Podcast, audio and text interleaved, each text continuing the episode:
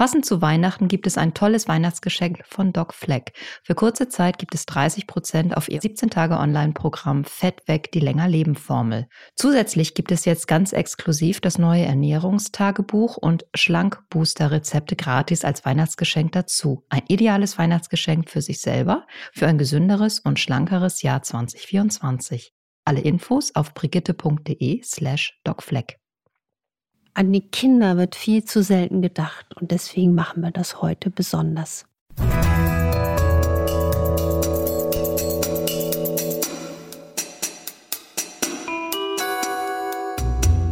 Dr. Anne Fleck, Gesundheit und Ernährung mit Brigitte.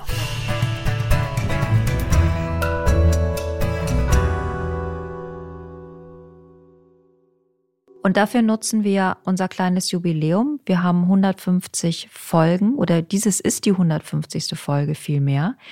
Wir sind ein bisschen stolz auf uns, dass wir 150 Folgen produziert haben und mit Inhalten gefüllt haben, die euch interessiert haben. Aber vor allem sind wir auch stolz auf euch, weil ihr uns die ganze Zeit begleitet habt und weil ihr so eine tolle, aufgeschlossene und innovative Community seid, mit der es einfach Spaß macht, im Prinzip zusammenzuarbeiten. Das Jubiläum wollen wir ganz und gar den Kindern widmen. Außerdem kurz vor Weihnachten liegt es auch nahe, damit die Kinder gesund durch die Festtage kommen und danach auch gesund bleiben. Eine Folge nur mit euren Fragen zu diesem speziellen Thema. Dazu kommt wirklich immer ganz, ganz viel und ganz, ganz tolle Fragen. Und wir legen einfach los. Wir legen los und wir, das bin ich, Dr. Anne Fleck. Und Maike Dinklage von der Brigitte. Mein Sohn schrieb eine Hörerin, ist geboren im April 23 und per Kaiserschnitt auf die Welt gekommen und er hat eine schwere Neurodermitis entwickelt. Cortison hilft, aber sobald das ausgeschlichen wird, kommt die wieder, auch wenn die Mutter ihrem Sohn keine Kuhmilch gibt. Eine Apothekerin hat bei ihr eine probiotische Darmkur angeraten. Jetzt fragt sie sich, Geht das denn eigentlich auch schon bei Kindern? Sie möchte eben nicht nur die Symptome der Neurodermitis bekämpfen, sondern eben auch an die Ursache ran. Unbedingt braucht dieses Kind Hilfe mit dem Darm, weil ja der Kaiserschnitt, der auch sicher seine Berechtigung hat. Manchmal ist er lebensrettend, aber er wird auch manchmal auch leider sehr inflationär inzwischen durchgeführt. Dazu führt, dass das Kind nicht diese Darmflora entwickelt haben kann, wie wenn es den natürlichen Gang durch den Geburtskanal hat. Und das ist leider bei den Kinderärzten, glaube ich, bestimmt noch ein Innovationsfeld, dass man auch hier sehr früh schon bei den Kindern auf Ursachenforschung gehen würde. Und ich würde das empfehlen, das Kind auch auf eine darmgesunde Ernährung umzustellen und auch eine probiotische präbiotische Beeinflussung des Mikrobioms machen würde. Dass es nicht zwingend allein am Kuhmilchverzehr liegt, obwohl er mit Sicherheit was bringt, wenn man darauf verzichtet, liegt einfach diese Beschreibung nahe.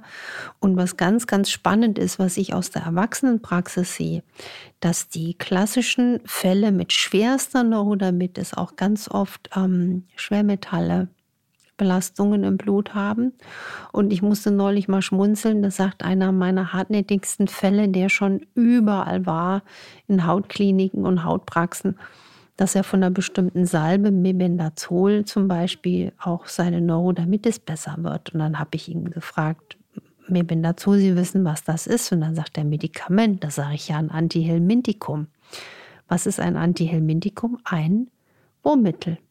Und diese Zusammenhänge werden leider viel zu selten in der breiten Masse beforscht und werden höchst wichtig. Wäre mal interessant. Weil solche Dinge ähm, sind ja auch teilweise, werden ja auch teilweise weitergegeben. Deswegen, wenn ein Kind schon so klein das hat, ähm, fände ich jetzt total spannend. Also wenn ich jetzt in, einem Lehrstuhl sitzen würde, würde ich am liebsten das auch, dass das mal bei Kindern und auch zunehmend bei Erwachsenen untersucht wird. Wir haben noch eine zweite Zuschrift bekommen, die auch in dieselbe Richtung zielt. Ähm, da geht es darum, der Sohn ist zwei Jahre alt und hat seit seiner Geburt fast immer rötlichen Ausschlag auf den Wangen und an den Oberarmen. Die Mutter hat von ihrer Hautärztin gehört, dass das Neurodermitis sein kann, gibt schon regelmäßig Omega-3-Fette, Gemüse und Obst, gibt sie ganz verstärkt in die Ernährung rein. Sie schreibt, mir ist aber bislang leider noch kein Zusammenhang zu bestimmten Lebensmitteln aufgefallen, die den Ausschlag verschlimmern oder verbessern.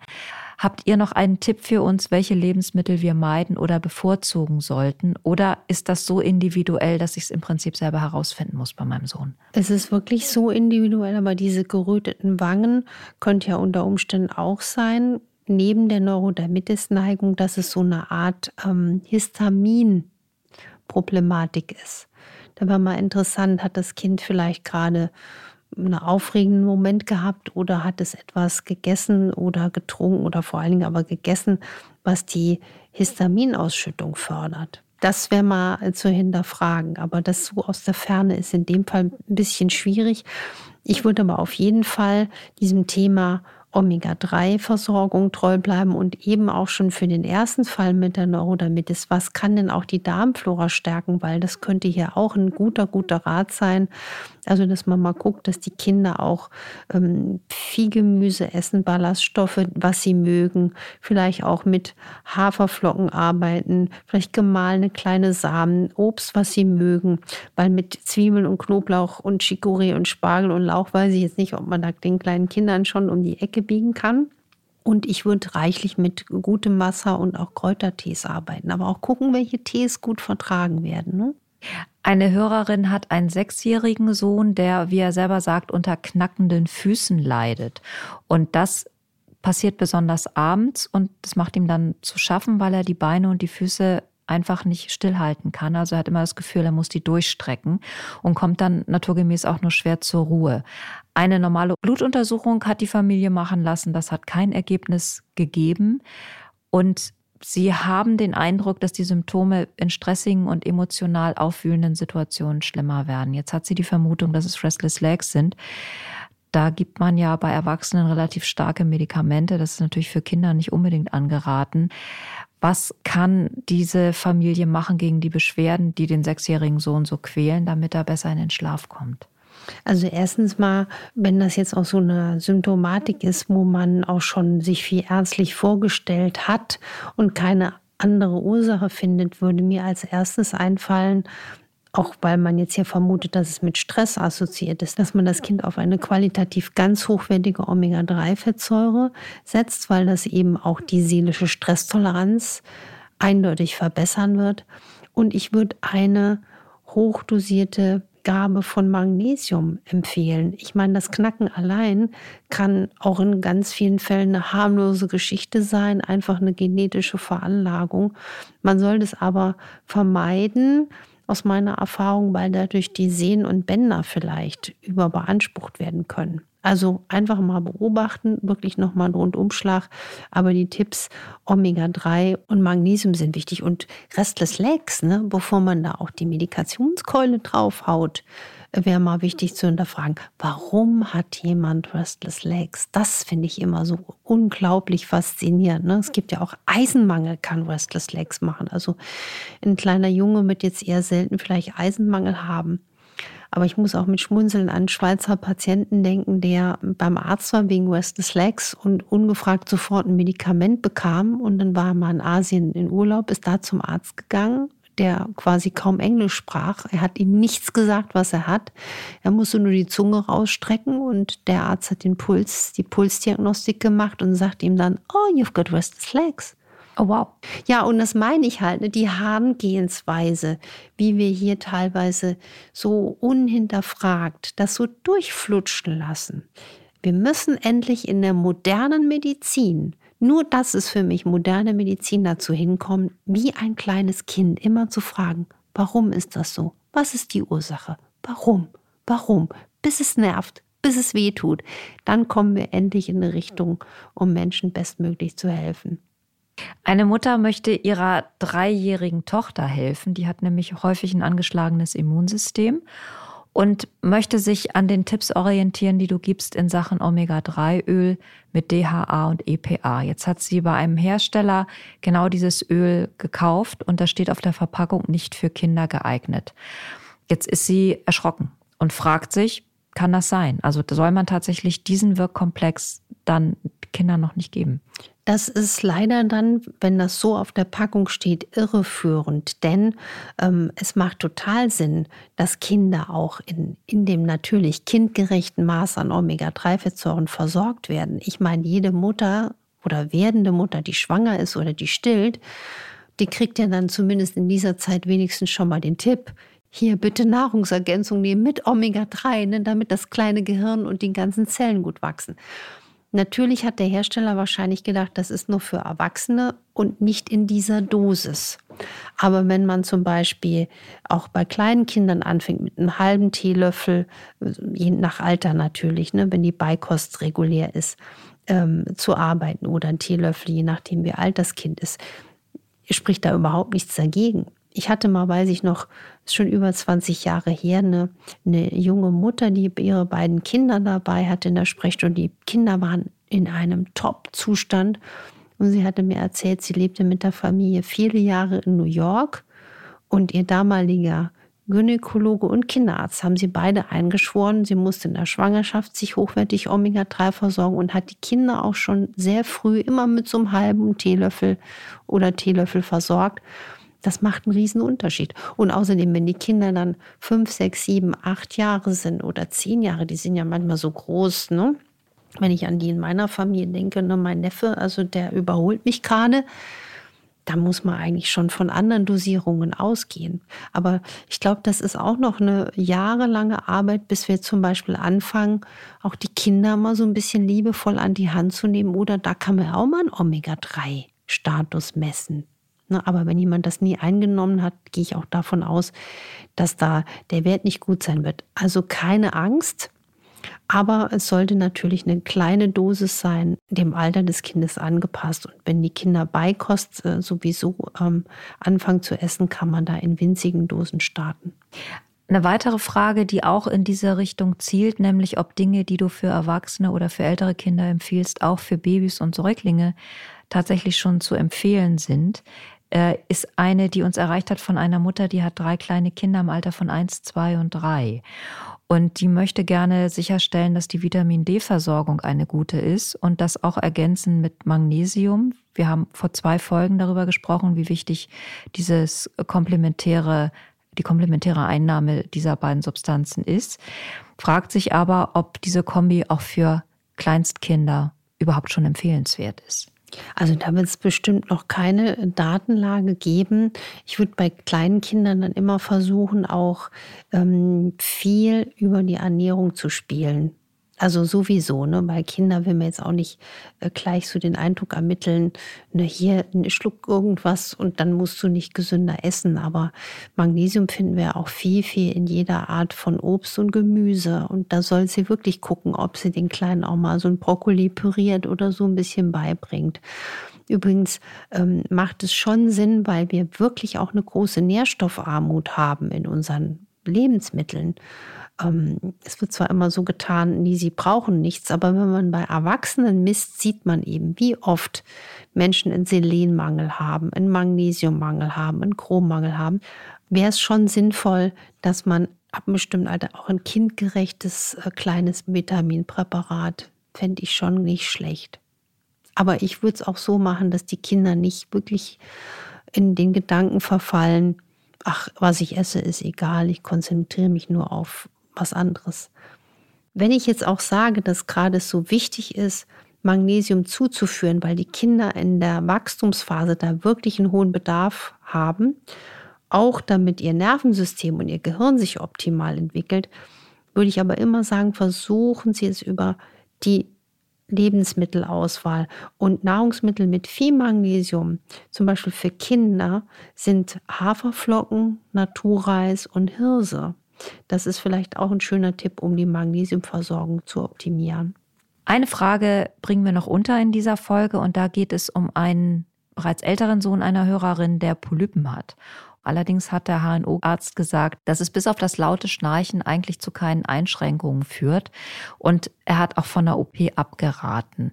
Jetzt hat sich die Hörerin erinnert, dass du mal in einer Folge gesagt hast, dass man gegen das Schnarchen auch mit Ernährung was tun kann.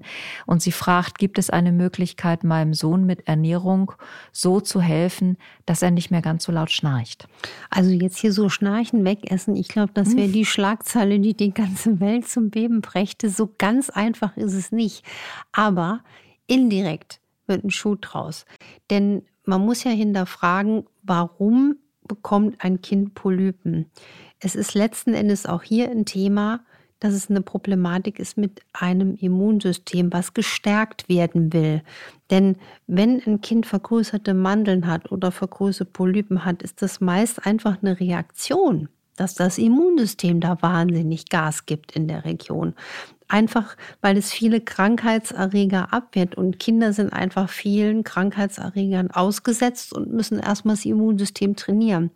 Das heißt, gerade bei den Nasenpolypen, um sie natürlich in den Griff besser zu kriegen und eine OP zu vermeiden und auch das Schnarchen abzulindern, wäre mein Tipp, die Nasenschleimhäute regelmäßig zu befeuchten und damit auch chronisch verstopfte Nasengänge besser frei zu machen.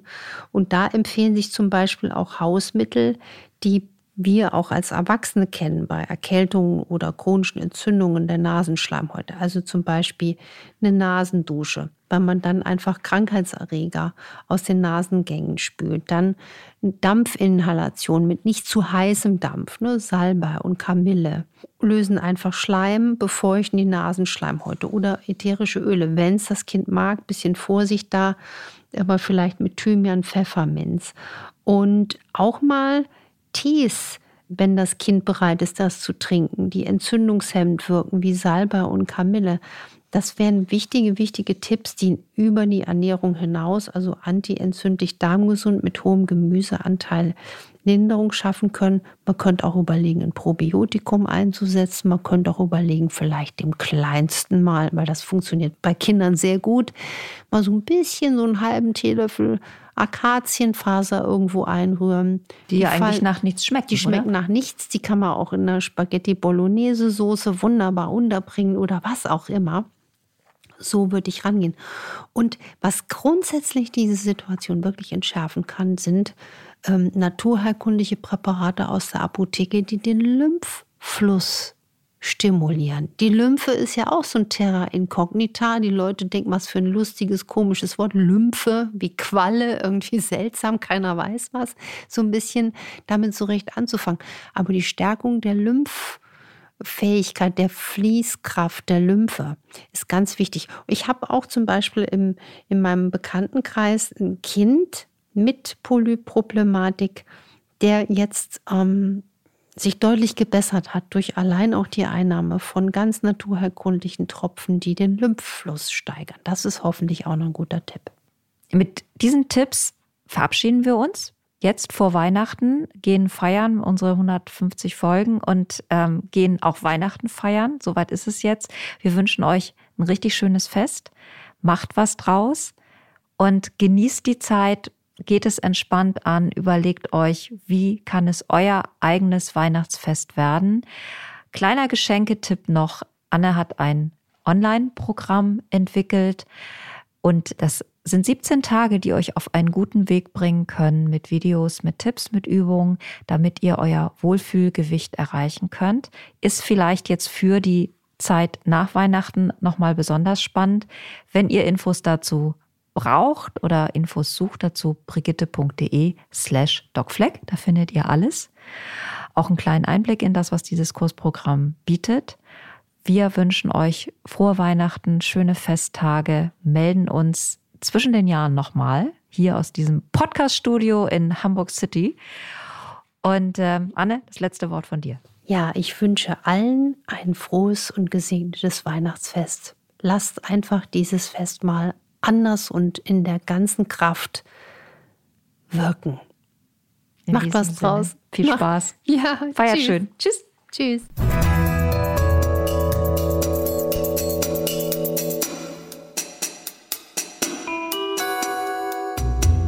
Dr. Anne Fleck, Gesundheit und Ernährung mit Brigitte.